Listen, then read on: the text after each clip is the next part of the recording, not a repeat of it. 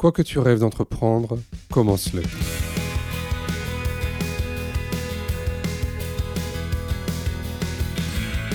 Même si j'ai un handicap lourd, mais je me dis, euh, j'aurais peut-être pas fait ça si j'étais une personne valide.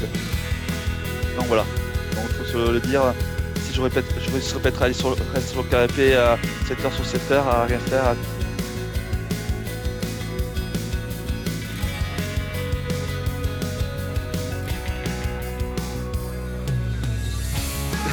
La vie, on n'a qu'une seule vie. Donc euh, moi je suis toujours souriant et je suis toujours du mental. Donc euh, j'ai des défauts, mais euh, voilà, moi là tu pourras, tu pourras pas me voir avec un, avec jamais de sourire.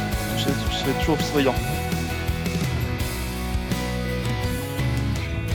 Je suis François Bernard, directeur général du GAPAS, association accompagnant des enfants et des adultes en situation de handicap dans toute leur citoyenneté. Avec Handicap Histoire 2, je vous propose de rencontrer des personnes ayant fait de leur handicap une force.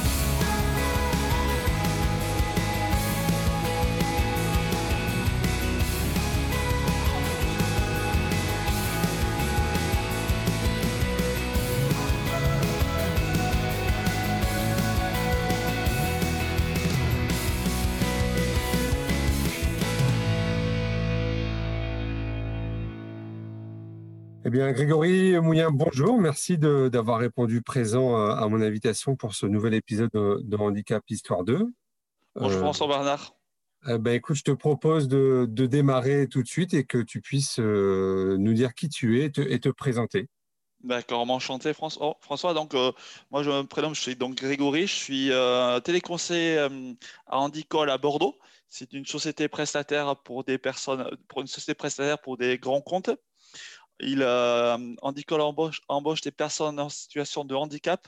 On est environ 300 en France, dont une centaine à, à Bordeaux. Et donc euh, moi aussi j'ai d'autres euh, euh, donc travail. Donc je suis aussi l'ambassadeur de Handicol. Je suis aussi l'ambassadeur de la ville de Bordeaux et de la société inclusive auprès de Madame la ministre, et ainsi que je suis athlète de haut niveau en e-sport. Voilà. Voilà bon, à peu c'est- près, euh, voilà à peu près mon, euh, mon travail. Voilà. ok, donc là, tu vis à Bordeaux en ce moment? Oui, tout à fait. Je suis à Bordeaux là, en ce moment. Et alors, tu as quel âge? J'ai euh, 39 ans. 39 ans. Alors, tu, tu disais, tu fais partie de la société Handicol. Est-ce que tu peux nous en dire un petit peu plus sur ton travail, sur ce que tu fais? Et tu as dit aussi que euh, la société embauchait que des personnes en situation de handicap. C'est un peu atypique. Est-ce que tu peux également nous raconter euh, cette aventure? Donc, c'est une histoire de, d'un papa et d'une, ma- et d'une fille qui a voulu euh, euh, faire autre chose. Donc, euh, ils ont créé euh, des centres d'appel. Donc, euh, il y en a à Chartres, à Étampes, à Lyon, à Tours et à Bordeaux. Et donc, ce sont des. euh, dont, dont le, le, monsieur le PDG, c'est monsieur Jardin Jean-Philippe. Et euh, maintenant, la, la nouvelle PDG, c'est sa, sa fille, c'est madame Anna Lévesque. Et donc, ils ont créé des, donc, des personnes qui, euh, comme par exemple, style de personnes en situation de handicap, des personnes non-voyantes, des personnes qui ont des problèmes, des reconversions après le travail qui n'en pouvaient plus être reconnus travailleurs handicapés, ou des personnes qui ont des, euh, comme nous, et, en situation d'épilepsie, toute personne. Et quand, donc, par exemple, on est euh, des grands comptes, et donc là, c'est vraiment atypique. Et euh, ils, ont, ils ont voulu euh, miser sur ce point-là, que faire travailler des personnes en situation de handicap, pourquoi pas Et les mettre après en, dans des entreprises euh, actuelles sans, sans handicap. Ok. Et alors, ton, ton job, c'est quoi là? Et la, la mission d'entreprise, c'est quoi? Ce sont des personnes, euh, je fais des appels entrants et sortants pour des grands comptes. Voilà. Là, c'est pour des, par exemple des, euh, euh, des opérateurs téléphoniques ou des chaînes cryptées ou des mutuelles. Voilà. D'accord. Toutes sortes C'est toi, de. c'est toi qui appelles quelquefois pour, euh, pour vendre des produits ou ce genre de choses? Voilà, on peut dire ça. D'accord. Moi, je suis en plus dans cette mission-là et d'autres collègues sont dans d'autres missions. Euh, il y en a un peu partout. Donc, euh, il, y a, il y a une mutuelle à Tours. À Lyon, c'est euh, pour le ferroviaire. Il y a plein de comptes de France. Je ne peux pas tous les citer parce que un- on n'a pas le droit de les citer. Donc, voilà. Je- et cryptée, donc on se comprend. Ok. Et après, tu disais, tu es également ambassadeur euh, de la ville de Bordeaux et puis également euh, auprès de, la ministre Sophie Cluzel, qui est euh, secrétaire d'État en charge des personnes handicapées. Tu peux nous dire en, quoi ça consiste, ces, deux missions d'ambassadeur?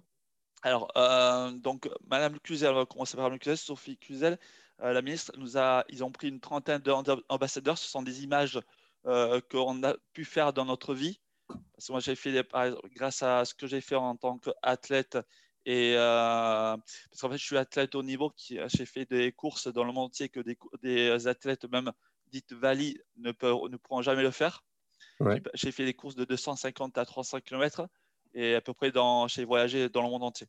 Ouais, on va y revenir, ça, parce que j'ai envie vraiment d'approfondir ce, ce point-là. C'est pour ça que ben, elle a remarqué, et, en plus, je suis écrivain, donc elle a remarqué que j'étais une image de marque qui fait euh, avancer euh, le handicap dans, dans ma région on est, on est deux, aussi à Bordeaux. Il s'appelle Édouard de 13, euh, qui a créé, euh, lui qui a fait Bordeaux, euh, Hoche, Paris jusqu'à l'Elysée. Je ne sais pas si vous en avez parlé. Si tu en as parlé, Voilà. Et j'en fais partie. Donc. Et après, étant ambassadeur de la ville de Bordeaux, ça fait déjà six ans. C'est M. Alain Juppé et Nathalie Deêtre, sénatrice de, la, de Gironde et Madame la vice-présidente du Sénat, qui m'avaient contacté aussi parce qu'elle me connaissait un peu mon parcours et euh, euh, il voulait que je sois un peu l'ambassadeur de cette ville. Ok. Donc c'est M. Juppé et Nathalie Duat qui m'avaient contacté. alors ça consiste en quoi quand tu es ambassadeur? ben, Représenter la ville. Ok. Par exemple, quand, je cours à, quand, je cours dans, quand je cours à Bordeaux ou, ou quand je cours dans la France entière, comme handicap en fait. Je représente l'entreprise.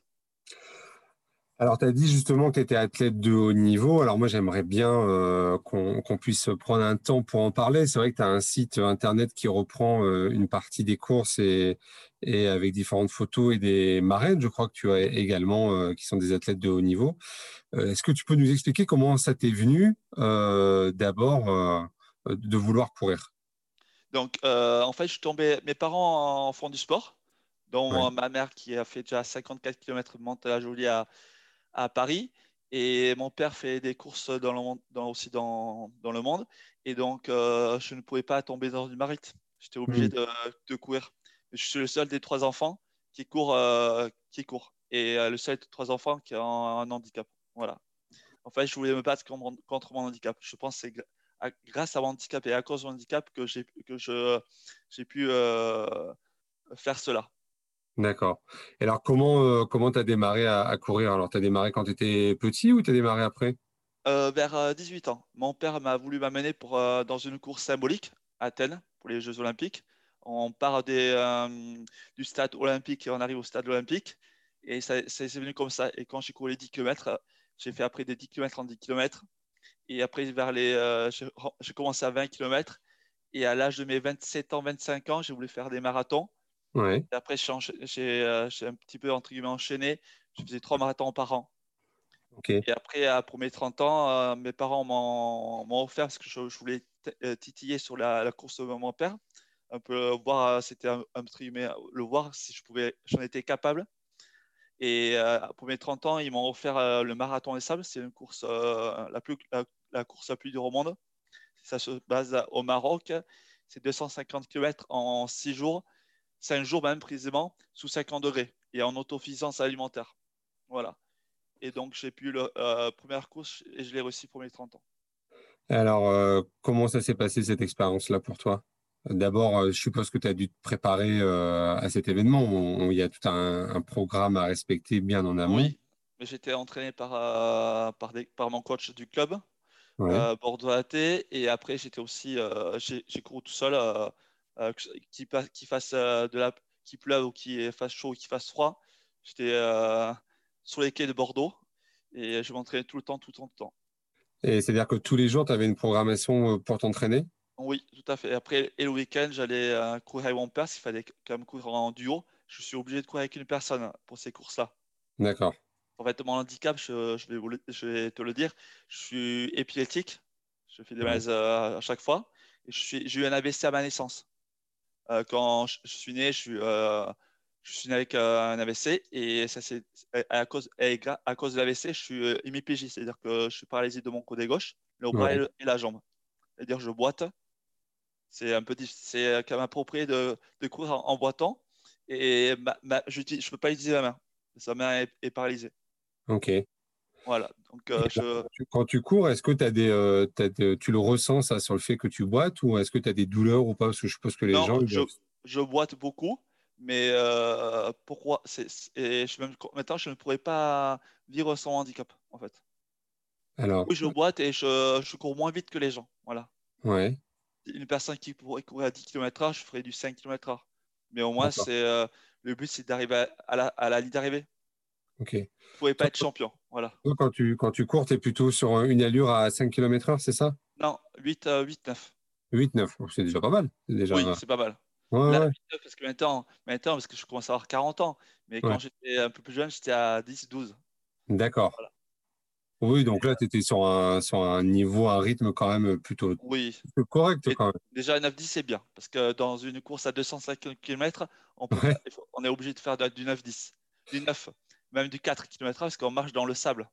D'accord. Alors, comment tu as, géré euh, cette, euh, cet événement-là? Parce que tu dis, euh, tu fais des crises d'épilepsie. Est-ce que d'abord, tu en fais pendant la course ou pas? Mais c'est étonnant. Quand je cours, je fais aucune crise.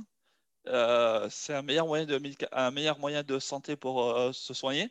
Et quand je suis, je suis stressé ou quand je suis fatigué et quand je cours pas, je fais des malaises. D'accord. La vie est, est bien faite. Donc, c'est ça, c'est quand tu es plutôt à l'arrêt, tu as plus de risques finalement d'avoir euh, Oui. une crise d'épilepsie que, que quand tu te mets à, à faire du sport ou en tout cas des, Voilà. des moments intenses. Oui, mais ça, j'ai trouvé un super, euh, une super vie de modèle, c'est que je maintenant avec le travail, avec euh, en plus Handicol et, et mon sponsor, donc il me, il me donne le temps de, de m'entraîner. Euh, étant ambassadeur, il me donne des heures pour euh, aller, euh, aller euh, se rapprocher auprès des maires, euh, auprès des, euh, des entreprises pour, expliquer qu'est-ce que c'est Handicol, et auprès de toi, François Bernard, pour me laisser des temps, pour aller voir, pour laisser du temps parce que je serai au travail, sinon là je serai au travail, ils m'ont laissé du temps pour être interviewé. Donc, et, en courant, donc j'ai une bonne vie de modèle. Et en plus, je suis bien entouré par une famille aimante. Si je reviens sur le marathon des sables, il y a peu de gens qui se disent euh, de, de le faire.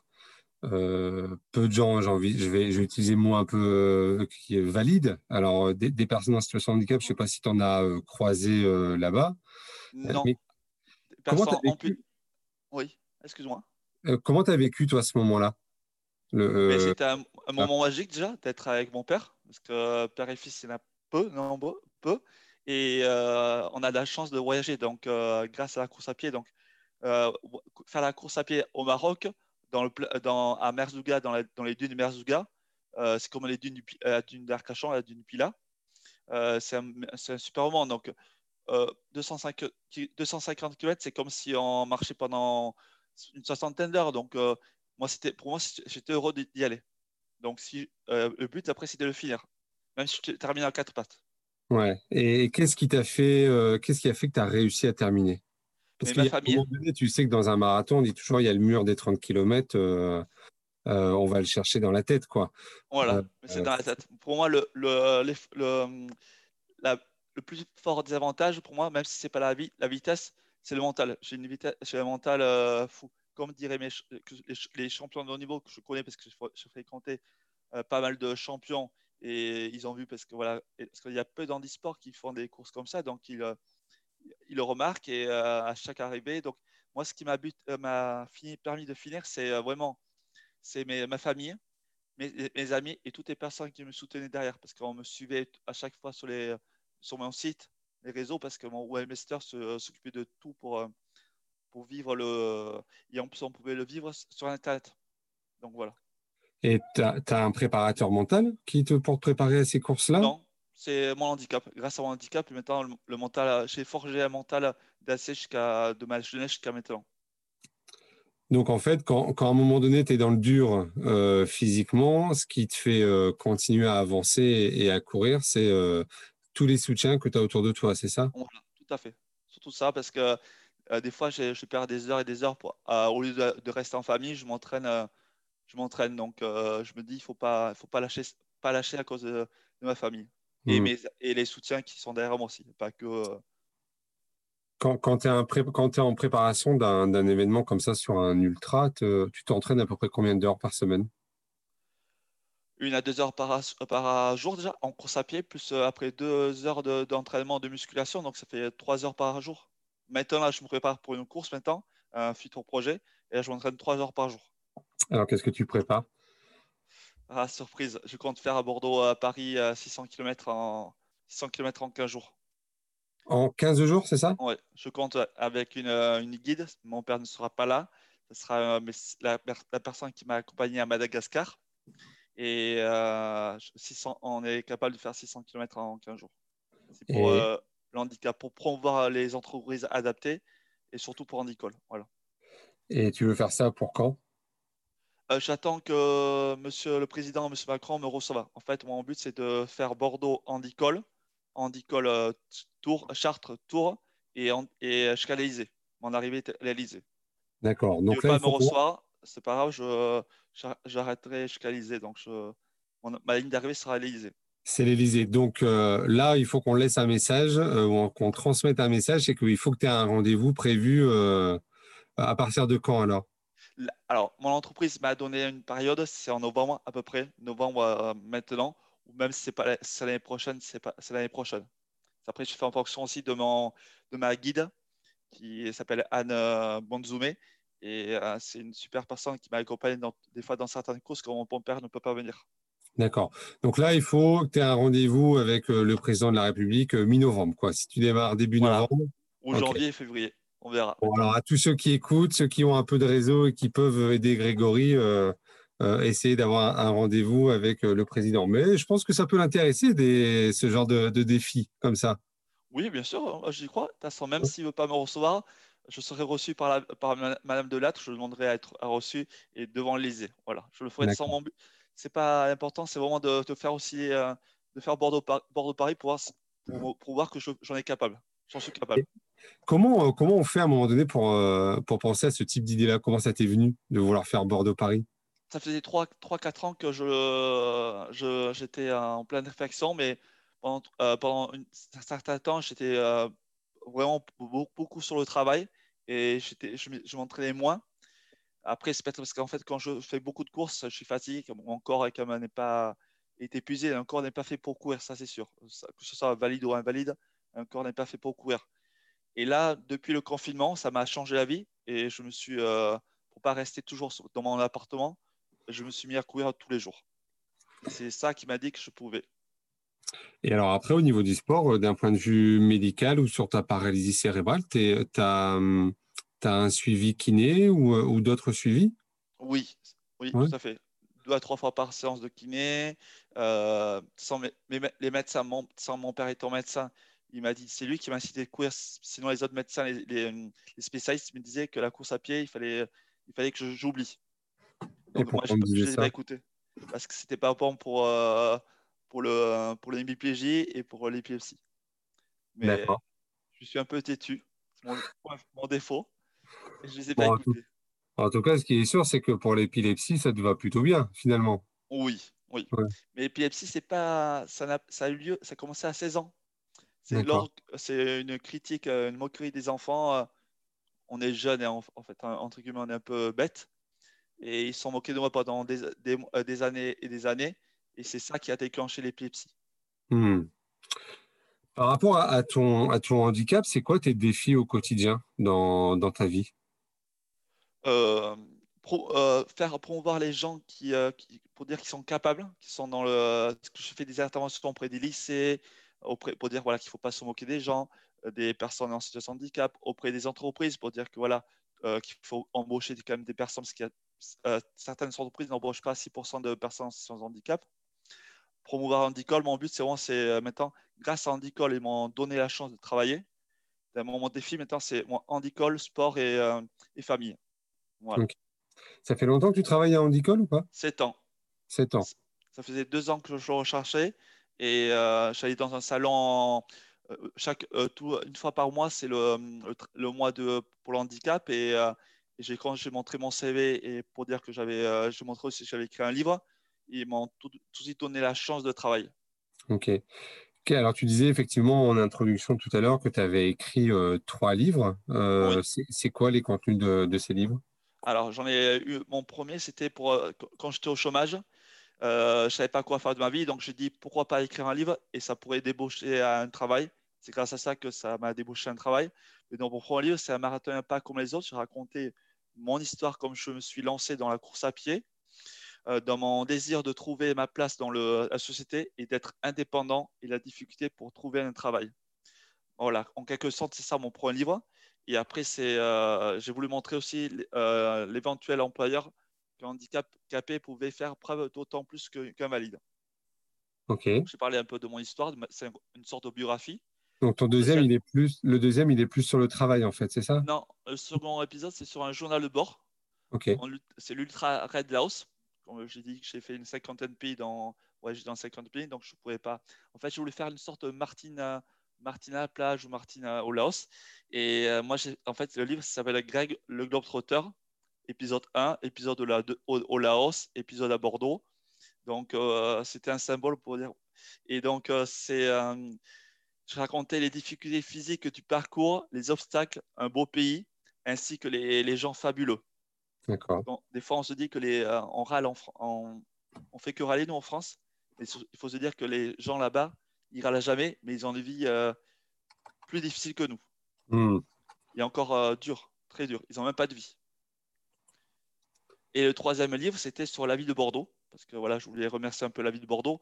Et ça fait 20, je suis tombé amoureux de la ville de Bordeaux. Je suis parti, je commence, j'arrivais à 16 ans parce que euh, j'ai pas trouvé un lycée qui, qui prenait un, une personne, un enfant en personne de situation de handicap. Sinon, on allait dans des, dans des centres adaptés, dans des CAT. Ça, mes parents ne voulaient surtout pas. Ils sont battus pour ça, pour que je sois dans une école normale, un lycée normal et même à la fac. Et donc, euh, j'ai trouvé un lycée du matin qui, qui personne qui, prenait une personne en handicap dans les années 96. Et euh, depuis 96 jusqu'à 2021, je suis tombé amoureux de la ville de Bordeaux. Donc, euh, je connais comme ma, entre ma poche Bordeaux. Donc, je vais vous raconter des petites et grandes histoires, d'anecdotes, d'impressions personnelles glanées autour de mes parcours favoris sur lesquels je vous invite à me suivre sur la page de la ville de Bordeaux. Voilà. Ok. Euh, tu as commencé à me parler un peu de ton parcours scolaire. Est-ce que tu peux nous, nous, nous dire, en fait, euh, alors tu as parlé de ton handicap, hein, tu as dit que tu avais, eu un AVC, en fait, euh, avec des, des conséquences sur ton corps. comment ça s'est passé pour toi, le début de ton parcours scolaire? En fait, mes parents ont considéré comme en fait mon frère, j'ai eu un, mon frère qui est né en même temps que moi presque, dans 13 mois de différence. Après, j'ai une petite sœur de 90. Euh, donc, je suis allé à l'école euh, avec mon frère de l'école maternelle jusqu'à l'école CM1, CM2. Et après, en 4, sixième, ça fait longtemps que je suis, euh, pas été à l'école. Et en de sixième à, à la troisième, on a pu, on avait un collège dans notre ville, donc c'était plus facile. En revanche, à la troisième, ils ont, on n'arrivait pas à trouver un lycée. Personne, n'importe quel lycée, ils ne prenaient pas. Soit il fallait aller dans des CAT, donc c'était normal parce qu'en fait, j'avais mon frère toujours à côté de moi. Donc j'étais comme un, peu protégé. Mais pourquoi tu de pourquoi en lycée on pouvait pas t'accueillir euh, parce que tu as parce qu'il fallait avoir des en fait il fallait avoir des aides plus d'aides et ça euh, il fallait avoir une personne une personne qui une vie scolaire. Ouais. Et, euh, voilà. Après c'était dans les années 90, c'était difficile. Il voulait pas parce que l'épilepsie c'est une maladie de démon, on parle. On dit que nous, on est, je sais pas, je, ne suis pas démon, mais euh, après, c'était avant. Là, maintenant, ça a tellement changé l'évolution. Ça a vraiment évolué. Et ton parcours scolaire, euh, tu dirais qu'il s'est passé normalement? Oui, oui. Euh, j'ai eu le, brevet, j'ai eu le brevet professionnel, le bac, et je suis allé même en fac de droit à Bordeaux. Et j'ai réussi, j'ai réussi ma vie normalement. Après, finalement, alors, après le lycée, tu as fait quoi là? J'étais en fac de droit. Ouais. Et, euh, mais ils m'ont tout de suite, euh, une, mairie m'a tout de suite contacté pour euh, un emploi. Donc j'ai arrêté la fac parce que je dis, j'aurais peut-être une, peut plus une chance de, de, trouver un travail. Donc j'ai trouvé un travail à, la mairie de Morsinx. C'était des centres CAE, ce sont des aides, des, contrats aidés pendant trois ans. Donc j'ai travaillé pendant trois ans à la mairie de Morsinx. Et après j'ai pu travailler au gaz de Bordeaux, au, au gaz de Bordeaux, à la mairie de Bordeaux. Et après mairie de Bordeaux, il y avait plus de. Euh, j'ai arrêté pendant deux ans au, chômage. Donc, euh, et après, j'ai tout de suite retrouvé un travail. D'accord, donc tu as quasiment tout le temps été en activité euh, professionnelle. Oui, ça fait déjà presque 12 ans. 12 ans, 13 ans déjà 13 ans. Si je reviens un peu sur, euh, tu vois, moi, ce qui m'intéresse aussi dans ce podcast, c'est que c'est de comprendre quel a été à un moment donné le point de bascule de la personne pour se lancer à faire des choses ou à, ou à, relever des défis. Tu as commencé un peu à en parler tout à l'heure, tu vois, ça a été ton expérience, je crois, à Athènes sur les 10 km qui, qui a été un peu l'élément déclencheur. Oui, voilà. Euh, c'était mon prof de sport qui m'a dit euh, je te verrais bien faire euh, travailler, être dans la course à pied. Et quand j'en ai parlé à mon père, il m'a tout de suite parti à, Athènes. Et, c'est grâce à Athènes que j'en parle sans au livre. C'est s'il n'y avait pas Athènes, je pense que ce serait mon élément déclencheur. Et après Athènes, j'ai fait toutes les courses. J'ai fait en Afrique, en, New York. J'en ai, j'ai entre guillemets enchaîné toutes les courses. Voilà. Et pourquoi tu as voulu enchaîner toutes les courses à l'étranger? En fait, c'était mon but de battre. En fait, j'aimerais bien battre le, les, marathons que mon père. Mon père, mon père a fait 80 et j'aimerais bien en faire plus que lui. Voilà. C'est juste, juste, pour dépasser ton père. voilà, mais je l'ai dépassé, ça y est. Donc, c'est mes compétitions entre père et fils. Avant, avant j'étais l'élève. Maintenant, c'est moi l'élève à dépasser le maître. D'accord. Comme tout le monde, comme tout, euh, toute génération. Et, et, ton père continue à courir des marathons aussi? Oui, oui, oui, oui, oui. Il a il, travaille, il continue à travailler. Il est médecin généraliste dans une euh, médecine de campagne. Ma mère s'est arrêtée spécialement pour moi. Donc ça, je le remercierai euh, toute ma vie. Parce qu'elle elle aimait son, son, travail. Donc elle s'est arrêtée, arrêtée, de travailler pour moi euh, parce qu'elle devait s'occuper à 100%. Et mon père continue à courir. Oui, il, compte même partir faire un marathon les sables encore cette année. C'est le dixième marathon les sables qu'il fait.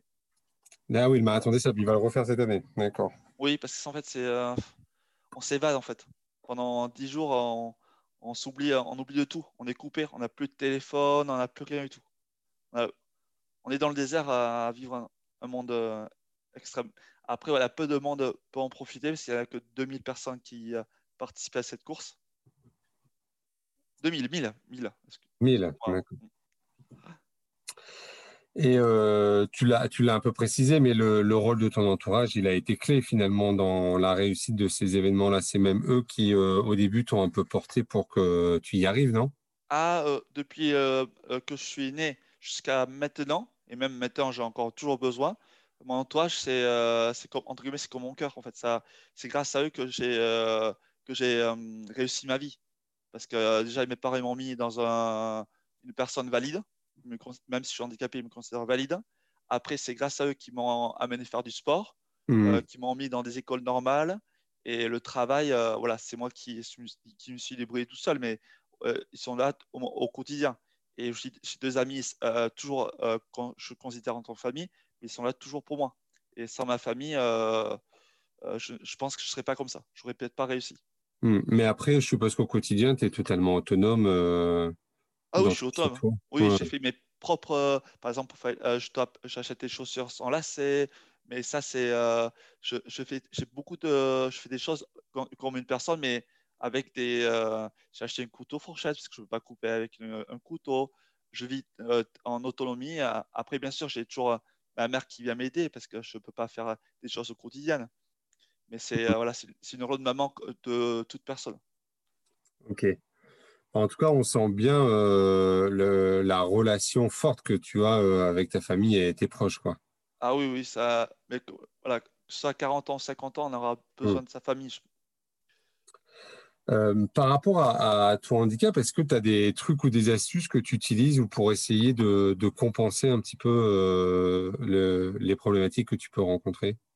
Alors, par exemple, pour faire les, boutons ou, euh, ou, les lacets, au lieu d'acheter des lacets, maintenant, j'achète des lacets euh, sans nœuds ou des chaussures à scotch. Après, quotidien, déjà, je ne peux pas conduire, donc je me fais, euh, j'ai pris le vélo, je, je, fais du sport, là, je la marche. Après, le tram, j'ai trouvé toutes sortes de solutions. j'ai acheté une couteau fourchette. Au lieu d'acheter, je plus de couteau, moi, ça fait des commis, moi, plus de couteau. Mmh. Et voilà, toutes sortes de choses comme ça. Euh, le, le, plus important, c'était. Ah, l'inconvénient, c'est que je ne vais pas encore faire euh, euh, mon lit ou autre chose, mais c'est compliqué, mais c'est bien. maman est là pour faire mes machines ou autre. D'accord. Toutes sortes. toutes sortes. Et est-ce que tu as, rencontré des gens qui ont à un moment donné t'ont inspiré aussi dans ce que tu voulais faire par rapport à, ces, à ces courses un peu d'ultra? Euh, donc oui, oui, j'ai une euh, championne qui était devenue ma marraine, elle s'appelle Laurence Quin. Elle a, elle a terminé trois fois championne du, euh, de l'ultra. Elle a été championne d'Europe, championne d'Europe de 100 km à Millau. Mhm. Elle s'appelle Laurence Quin et c'est elle qui, m'a aussi donné des envies de courir. Elle est encore, elle est encore ultra marathonienne, elle va faire le marathon sable tout le temps. De toute façon, à chaque fois on voit le marathon sable, on voit toujours les mêmes personnes. Ok. Et toi, est-ce que tu as des gens qui sont venus te voir ou, même des jeunes qui pouvaient être en situation de handicap et qui t'ont demandé des conseils aussi? Oui, oui, oui, es euh, sur les réseaux, on me contacte et on me même dit, on me remercie parce qu'ils me disent grâce à toi, j'ai pu euh, faire un, parcours où j'ai pu euh, aller jouer au judo. C'est, je connais une personne qui a parlé de dire qu'elle a commencé le judo grâce à moi parce qu'elle a vu que j'avais du potentiel et que tout le monde est, et lui aussi en est capable. Et oui, et euh, mais j'ai une championne qui s'appelle Magdes Woldus, elle est devenue ma marraine et une amie. Et elle m'a dit qu'elle euh, pense à moi à chaque fois compétition parce qu'elle est championne. Elle, fait par exemple les 10 km en une demi-heure. Une demi-heure que moi je fais 1h30, même 15 minutes. Excuse-moi, 15 minutes. Mais, euh, et, et, elle pense à chaque course, elle pense à moi. Elle me dit qu'elle ne peut pas abandonner grâce au mental. Elle ne pas, elle se plaindra jamais hmm. grâce à mon mental mais il y a beaucoup de personnes qui m'ont contacté, mais euh, euh, j'en reçois tellement que voilà, je, j'écris à chaque fois pour leur, pour leur répondre, de dire que c'est eux, c'est grâce à eux, c'est pas grâce à moi. Hmm. Et est-ce que toi, tu as, pensé à un moment donné à créer quelque chose pour accompagner euh, ces personnes-là qui auraient besoin d'être coachées, tu vois ou, été déjà vice-président d'une association, des Bouchons d'Amour. Je sais pas si tu. les Bouchons Bigard, on rigole des Bouchons. J'ai créé euh, l'antenne à Morsinx. Euh, J'étais seul. Et euh, au bout de cinq ans, j'ai pu euh, attirer une dizaine de personnes. Et j'ai pu récolter de l'argent. Et j'ai pu même donner 1500 euros pour acheter un siège pour fauteuil. Et 400 euros pour une aide, une accroche douche. OK. Voilà. Et là, je voulais créer une association, mais entre le sport et la course et le travail, ça me prend du temps. Donc, euh, pour l'instant, euh, ça impose euh, tout ce qui est associatif. Mais avec le sport, je demande toujours des donations et mes sponsors, des fois, me donnent de l'argent. Donc, tout l'argent va à des, associations. Par exemple, il y a un mois de là, j'ai couru une course, j'ai fait en 12 h 82 km et j'ai récolté 1500 euros pour l'autisme. OK. Donc, c'est parti dans une association pour les, pour les, pour les personnes. Ça s'appelle euh, l'association Autisme parrainée par Séverine Ferrer. D'accord. Voilà. Donc, euh, et là, j'ai pu récolter 1500 euros. Ok. Ça, leur donnera. Ça leur donnera. Donc, à chaque course, je donne maintenant de l'argent. Donc, ça, c'est de l'argent que tu arrives à récolter à, chaque course et après que tu redonnes derrière. Derrière, tout de suite. Ok, super. Euh, quel conseil tu pourrais donner à, des jeunes qui euh, n'ont jamais fait de sport et qui euh, ou, qui ont qui ont envie de se lancer dans un projet? Qu'est-ce que tu pourrais leur conseiller? Mon, dicton que j'adore, c'était Antoine Saint-Exupéry. C'est fait de ta rêve un rêve, un rêve une réalité. Donc c'est tout. C'est en fait ça même. je parle pas. En, je parle en dehors de la course. je parle pas de marathon. Je parle dans ta vie, de toute façon, tu n'as qu'une seule vie, il faut profiter, il faut faire sa vie un rêve, il faut toujours rêver et euh, il faut se lancer. Et un rêve et une réalité. Moi, je me dis toujours ça. Dans la vie, euh, euh, la vie est, réelle, donc il faut profiter de nos rêves avec nos moyens. En fait, quand je t'entends, je, me dis, toi, tu n'as pas eu de croyance limitante sur le fait que tu n'étais pas capable de courir, par exemple. Est-ce que tu t'es posé cette question-là ou pas? Mais non, parce qu'en fait, je tombais, comme je, te disais, dans une marmite. Donc, j'étais obligé de courir, entre guillemets obligé. On mm. On m'a pas forcé, mais euh, je me suis dit, allez, je vais être, euh, je veux ressembler à, aux idoles de mes parents, donc voilà. Mais si c'était euh, dans le rugby, j'aurais peut-être fait du rugby. Même si je suis dans le département du, où il y a le rugby, les Landes, je suis landais, mais je n'ai pas fait de rugby. Très bien. écoute, j'ai encore quelques questions. si tu étais demain ministre des personnes en situation de handicap, tu prendrais. quelle serait ta première décision? Augmenter un peu la hache et promouvoir un peu plus l'handicap. Après, voilà, je laisse euh, le travail à Sophie Cluzel parce que je ne pourrais c'est une tâche très lourde et je la félicite tellement Sophie Cluzel. Même si on la critique, tout ça, elle a du travail, elle a fait quand même pas mal de choses. Ce qui manque le plus, c'est qu'ils ils sont en train de se, débattre pour l'âge pour les personnes qui, sont, qui veulent se marier. Ouais, sur la question de la déconjugalisation de l'âge. Ouais. Voilà, mais surtout, voilà, on peut, même s'il y a encore du travail à faire, c'est il n'y a quand même que 5 ans. Donc on verra dans 5 ans ce qui fera. J'espère que Sophie Cluzel sera là encore, mais mm. je. Bravo, bravo Sophie Cluzel.